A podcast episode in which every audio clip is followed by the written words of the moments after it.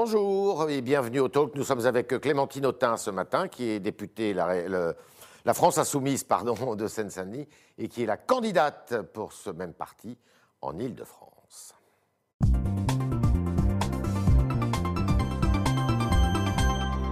Pour les régionales, bien sûr. Clémentine Autain, bonjour. Alors, il y a une polémique euh, qui est née cette, euh, ce week-end avec Madame Pulvar, qui est candidate euh, au nom du Parti Socialiste en Ile-de-France et qui dit que dans les réunions euh, euh, non mixtes, eh bien, il peut éventuellement y avoir des blancs, mais il faut qu'ils restent silencieux. Qu'est-ce que, comment vous interprétez ça et qu'est-ce que vous dites? D'abord, euh, permettez-moi d'exprimer une forme de lassitude devant Ouais. euh, ces polémiques qui prennent une place assez délirante hein, dans le Ouais. débat public, en pleine crise sanitaire, dans un moment où il y a un carnage social euh, incroyable, et ce week-end, ce qui pour moi était plus important, la marche pour le climat. Oui, Bon, hier. tout ça a été éclipsé, euh, pas totalement, mais enfin un peu, par euh, l'ampleur qu'a pris cette polémique qui est liée à une offensive de la droite et de l'extrême droite, puisque ce sont Marine Le Pen, Jordan Bardella, Valérie Pécresse et toute une série de leaders de la droite et de l'extrême droite qui euh, sont en fait euh, lui sont tombés dessus parce qu'elle a dit quoi? Rien. Ça d'un- vous gêne pas, ça? Mais qu'a-t-elle dit? Bah, euh, De que, si euh, incroyable. Dans des réunions euh, non mixtes ou bon, entre personnes de couleur notamment, eh bien, s'il y avait un blanc, il pouvait être là, mais il fallait pas qu'il prenne la parole. Oui, alors moi, je- je- bon, elle a, elle a trouvé ces termes à elle euh, Ouais. euh, pour essayer de défendre une position qui, en tout cas, moi, est la mienne, parce que c'est euh, le chemin de l'émancipation, et historiquement, ça s'est toujours produit comme ça. Il y a des moments où il faut que les personnes victimes puissent être entre elles pour libérer la parole. Mais c'est pas une façon de renverser, comme dirait Pascal Bruckner, le racisme? Ben, c'est Pascal Bruckner qui, qui inverse Ouais. euh, les choses, puisque euh, ceux qui sont victimes de racisme, ce sont ceux qui vivent euh, les contrôles aux faciès, les discriminations à l'embauche, celles quand on veut trouver un logement, etc. Ce sont ces publics-là qui sont aujourd'hui dans notre pays encore victimes de racisme. Ouais. Et donc que ces personnes victimes décident à un moment donné de se retrouver entre elles pour pouvoir échanger, pour avoir une parole libre, Tout est pour parti pouvoir de, construire des déclarations de la présidente de l'UNEF. hein. Oui, Mm. mais je, je- je- je voudrais juste que chacun et chacune mesure le niveau de délire de cette polémique. hein. Euh, prenez l'exemple des femmes, qui moi m'est cher. Mhm. Pourquoi est-ce qu'on s'est retrouvé dans l'histoire, très souvent, et parfois aujourd'hui encore, entre femmes pour parler?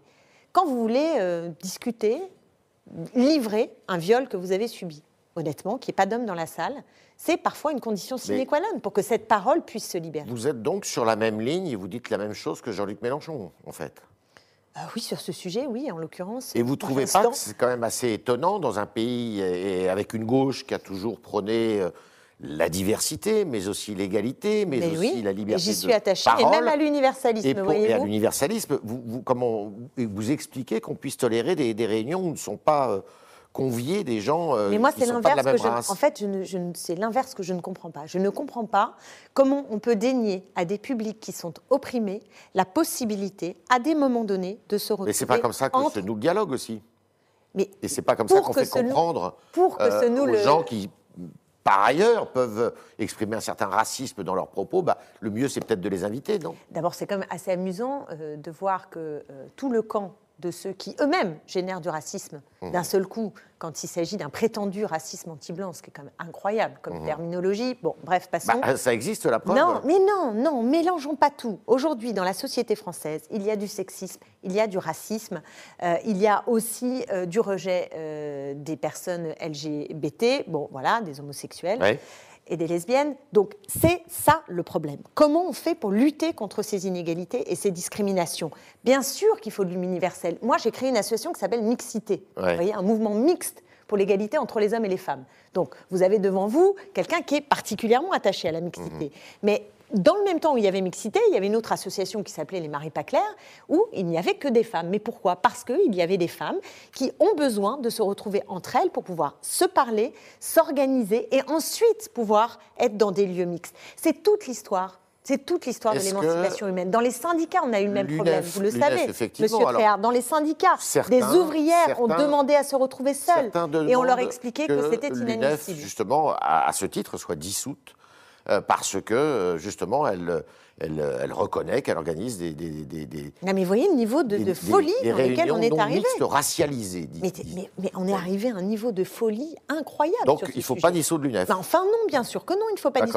Et je ne comprends que arrêter toute les la gauche et je ne comprends pas que toute la gauche ne soit pas soudée clairement soudée devant cette offensive de la droite et de l'extrême droite pour défendre l'UNEF, parce que prétendre dissoudre un syndicat étudiant aujourd'hui pour ce triste motif, Ouais. qui n'est que- qui n'est qu'un motif qui n'a à voir que, encore une fois, qu'avec toute l'histoire de l'émancipation humaine, oui, je suis scandalisée. Alors, est-ce que Madame euh, la ministre de l'Enseignement supérieur dit bah, l'université elle-même est traversée par des courants de- d'enseignants euh, qui euh, font des recherches ou qui font des enseignements où euh, eh bien, les mots décolonialisme, intersectionnalité, euh, euh, islamo-gauchisme, tout ça, c'est, ça, existe, vous le reconnaissez quand même. Islamo-gauchiste, ça c'est une invention euh, à droite. hein, c'est Pourquoi c'est une pas- invention à, droite? C'est aussi Qu'est-ce que c'est que ce mot? Bah, euh, la convergence des luttes aussi, euh, d'une certaine façon. Non, mais là, vous mélangez tout. gens, L'islamo-gauchisme est une insulte qui vise à éviter tout débat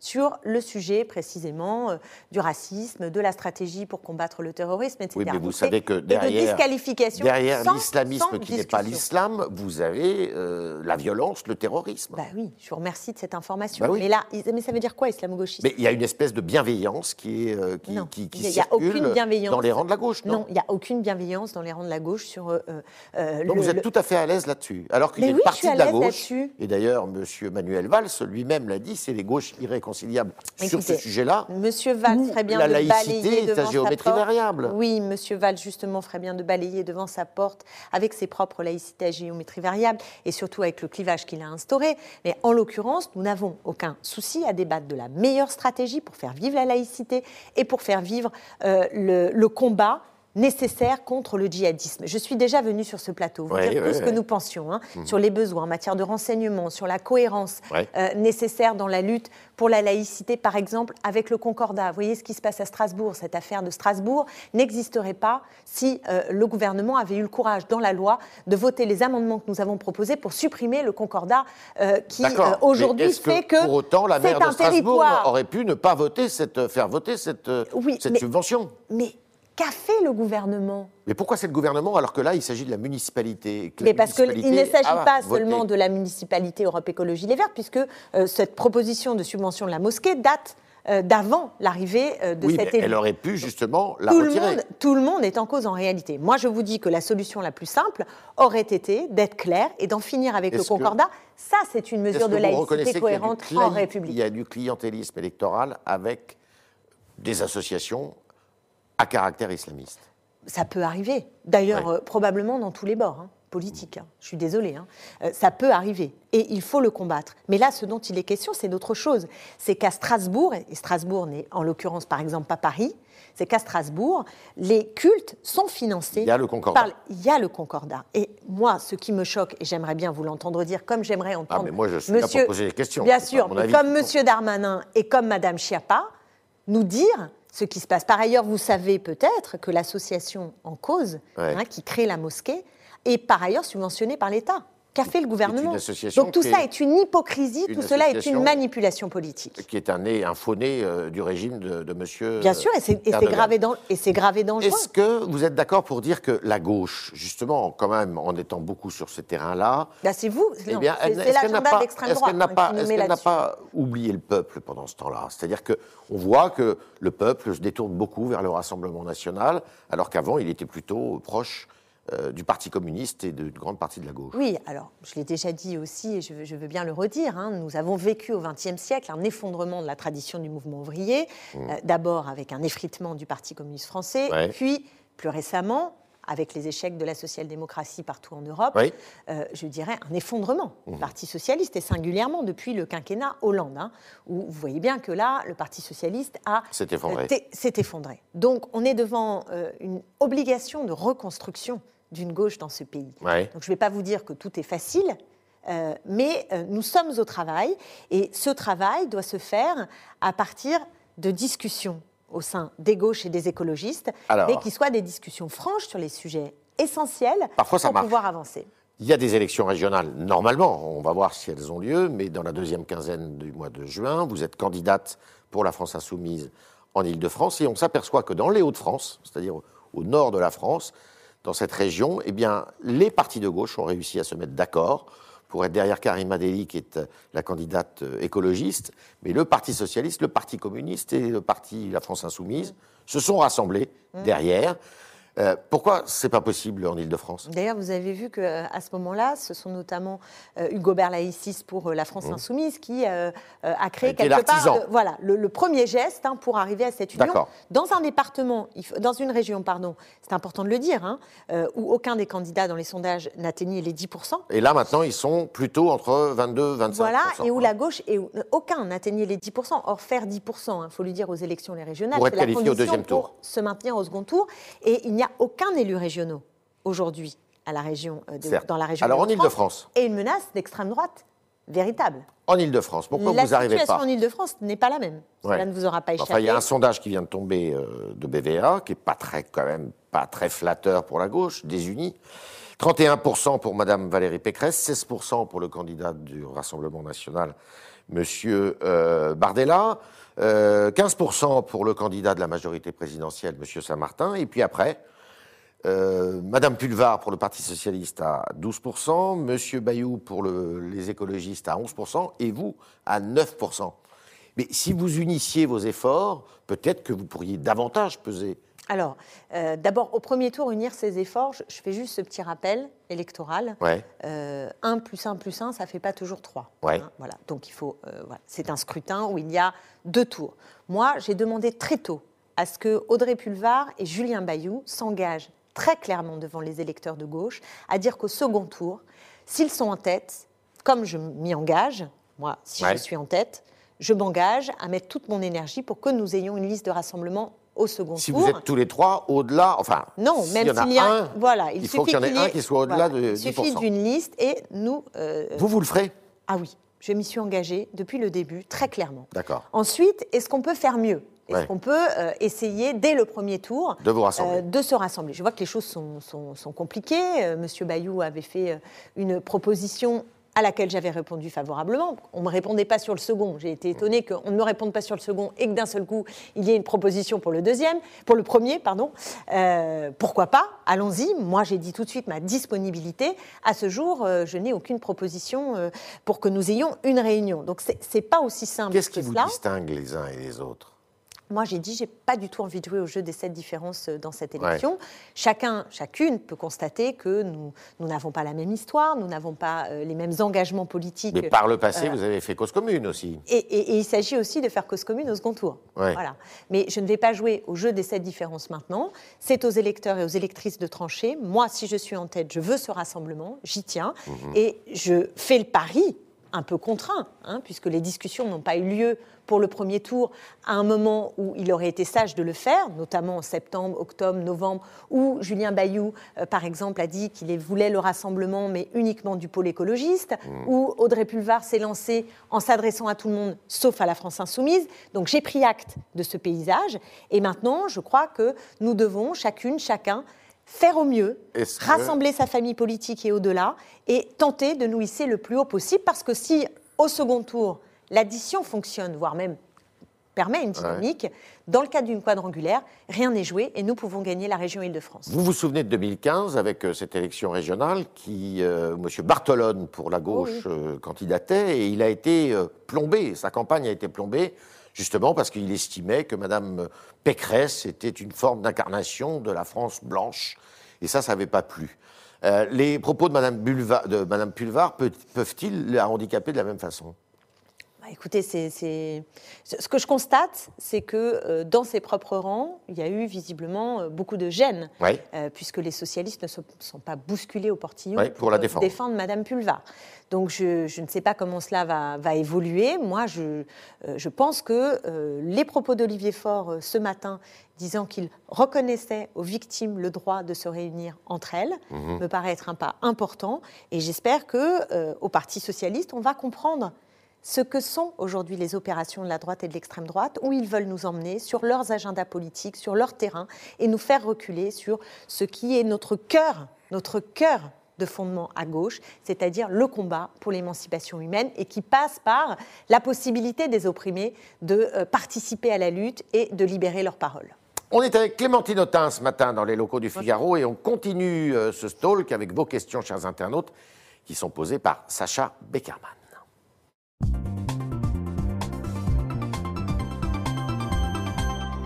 Bonjour Sacha. Bonjour Yves, bonjour Clémentine Autain. Bonjour. On commence avec Pierre sur Facebook qui vous demande La France insoumise peut-elle vraiment s'implanter en Ile-de-France et comment? Oui, d'abord, elle est, déjà euh, implantée. Alors, euh, on voudrait toujours implanter plus encore, aussi parce que c'est un mouvement jeune. Là, dans cette campagne, je fais campagne avec les Insoumis, les communistes, le mouvement aussi de Gérard Filoche, GDS, peut-être d'autres avec qui nous, discutons. Et donc là, euh, ce dont il s'agit, en tout cas dans la, campagne régionale, c'est en effet de se déployer sur l'ensemble du territoire et de faire grandir l'espoir d'être en tête à gauche le soir du premier tour. Autre question. On continue. Euh, Jean-Christophe Lagarde, député UDU de Seine-Saint-Denis, a appelé ce matin à la fermeture des écoles, alors que le taux d'incidence du département, c'est l'un des plus élevés de France. On parle du Covid, là. hein. Euh, exactement, pardon. Euh, y êtes-vous favorable, vous demande Maxime? En, en fait, je suis très très en colère sur euh, la question des écoles, en vue de la Seine-Saint-Denis en particulier, hein, puisque la situation est dramatique, les taux d'incidence y sont beaucoup plus élevés, le nombre de fermetures d'écoles, l'école de Drancy euh, euh, est devenue un triste symbole de ce qui ne va pas. Et donc là, je me retourne vers le ministre Blanquer, dont on se demande vraiment ce qu'il fait à part de la communication sur des choses y compris folles, fausses. D'abord, ces protocoles qui se suivent et sont inapplicables. Franchement, c'est, enfin, j'ai pas de mots, mais je veux dire, c'est insupportable pour la communauté enseignante. C'est-à-dire que vous arrivez, on vous dit. Vous êtes pour la fermeture des écoles? Je, je réponds à la question. Ouais. Moi, ce qui me paraît le plus important aujourd'hui, c'est des masques FFP2, Ouais. d'accord, des protocoles sanitaires qui ressemblent à quelque chose et qui donnent pas davantage de travail que de solutions.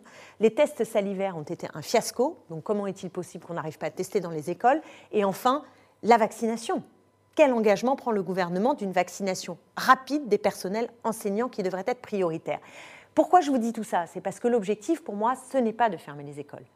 Mais euh, pour ne pas arriver à ce stade ultime, encore faut-il qu'on ait un pilote dans l'avion. Or, M. Blanquer met en danger le aujourd'hui les d'après vous. enseignants. Il met en danger les enseignants. Les élèves aussi, mais les enseignants qui sont évidemment plus vulnérables que les enfants. Ouais. Euh, et là, euh, il, il y a également beaucoup d'angoisse, beaucoup d'angoisse. Et je salue d'ailleurs l'initiative qui a été prise par la FSU euh, de Et nous la dire fédération Fédération des parents d'élèves. des parents d'élèves Parents d'élèves. Non, la Fédération. fédération. Voilà, euh, qui euh, Une fédération appelle, de gauche de parents d'élèves, voilà. voilà, qui appelle à un printemps euh, des parents, euh, mercredi à 18h. Et, et donc, je pense que c'est bien qu'on aille tambouriner, tambouriner devant bah, les instances. euh, Le de- rectorat, voilà, le rectorat, le ministère. ouais, le rectorat, le ministère, pour dire que si on veut nos écoles euh, ouvertes, alors il faut que nous ayons euh, suffisamment de- moyens et toutes les garanties. On continue avec Tom sur Twitter qui fait remarquer que Valérie Pécresse a favorisé les lycées privés au détriment des lycées publics. Résultat, les lycées sont surchargés, dégradés et aucun projet n'avance. Quelles seraient vos propositions sur le sujet? Est-ce vrai, ça, d'abord? Que? Elle aurait favorisé les établissements privés, Privés. Madame Pécresse. Ah mais clairement, mais à un point vous n'imaginez pas. C'est Qu'est-ce qui vous considérable. permet de le dire Bah, les ça budgets. Ouais. Les budgets, en fait. Y compris, elle a financé euh, des établissements euh, euh, très euh, limites hein, du point de vue du contenu de l'enseignement. de, je, je- je- je- je pense à Espoir Banlieue, hein, qui est un réseau d'écoles privées qu'on Ouais. n'était pas obligé, que la région n'était pas obligée de, su- de subventionner. Et ce sont des sommes colossales qui ont été euh, données, par exemple, à Espoir Banlieue. C'est-à-dire des, sommes colossales Combien? J'ai pas le chiffre là à l'instant en tête, Ouais. mais rassurez-vous, il est dans mon livre qui sortira. euh, Alors, vous sortez un 6 mai. livre, Je oui, le- Pouvoir vivre en Ile-de-France, Voilà, hein, et là, qui sort au seuil le 6 mai. Je ne veux pas vous dire une bêtise de chiffres, mais en tout cas, ce sont euh, des, des sommes qui sont des sommes colossales. Et c'est pas simplement ça, hein, parce que c'est aussi des aides euh, pour, euh, euh, par exemple, rénover les établissements. Or, quand on voit l'état des établissements publics, on se dit qu'il y a d'autres priorités, normalement, quand on est républicaine, laïque, euh, et la priorité devrait être donnée aux établissements publics. C'est l'engagement que je prends C'est-à-dire que si je suis demain présidente de la région, je peux vous assurer que la priorité sera donnée aux établissements publics en termes d'investissement et de soutien, contrairement complètement à ce qu'a fait Mme Pécresse. Dernière question. On repart sur le Covid. Euh, vous avez dénoncé une certaine soumission à l'égard des grands groupes sur la question des vaccins. Euh, Wouf fait remarquer sur Twitter que sans leur force de frappe et leur puissance financière, il aurait été impossible de sortir un vaccin en moins d'un an. Qu'est-ce que vous lui répondez? Est-ce que ce n'est pas la compétition qui fait l'efficacité. Oui, dans ça, la recherche du vaccin? En tout cas, c'est une vraie question. hein. Parce que presque c'est l'essence du capitalisme qui est, Ouais. qui est posée là? C'est-à-dire, est-ce qu'on peut avoir un autre moteur dans la vie euh, que euh, la concurrence entre des groupes privés et l'appât du gain? Et l'appât du gain, de l'argent, c'est-à-dire dégager euh, euh, des profits. Moi, je pense qu'on peut trouver mieux. Oui, je pense qu'on peut avoir dans des structures publiques de l'émulation et que le bien commun, euh, agir pour le bien commun est aussi une formidable, un formidable levier de, de, euh, pour être compétitif. Vous voyez ce que je dire pour, pour, pour se Il dépasser. faut lever les brevets. Il faut lever les brevets. C'est ça l'urgence aujourd'hui, c'est lever les brevets, produire, produire, produire. Rendez-vous compte que euh, en, en France, hein, enfin à l'échelle de l'Union européenne, on a commandé 2 milliards de, de doses de vaccins et on en a 70 millions. Et pourquoi on n'en a que 70 millions? C'est qu'en fait, on les a payés à un prix pas trop trop cher et Ouais. que les premiers qui sont honorés par les grands groupes sont euh, des pays qui ont payé plus cher. Donc c'est bien une logique de compétition par l'argent qui nourrit la possibilité ou non d'accéder aux si on doses avait avec une très très cher, vous, auriez, vous seriez monté. euh, Mais parce que, ben oui, je, serais aur- vous auriez dénoncé cela. Je serais montée dans les tours parce que ce qui me rend malade, c'est qu'un groupe euh, qui euh, produit des vaccins puisse dégager, je pense à Pfizer, il dégage des marges de 20 à 30% Bon, bah ces 20 à 30% de marge, j'aimerais mieux qu'ils soient réinjectés pour produire des vaccins. Par ailleurs, la concurrence est une folie parce qu'on va à moins de mètres, et encore, même le mur du Mexique euh, n'empêcherait pas euh, euh, qu'il y ait une circulation du virus. Donc on est interdépendant. Donc, dès lors qu'on est interdépendant, il faut que la vaccination soit la plus rapide et, euh, et se fasse pour l'ensemble de la population mondiale. Merci Clémentine Autain. Merci vous. Je rappelle que vous sortez un livre le 6 mai prochain au Seuil, Pouvoir vivre en Ile-de-France, et que vous êtes euh, candidate pour la France Insoumise en Ile-de-France, alors qu'aujourd'hui vous êtes députée La France Insoumise. Merci beaucoup. Merci Merci de vos questions, euh, chers internautes, qui étaient nombreuses ce matin avec Sacha Beckerman, qui s'en est fait l'écho. Merci Sacha. Et à demain, si vous le voulez bien.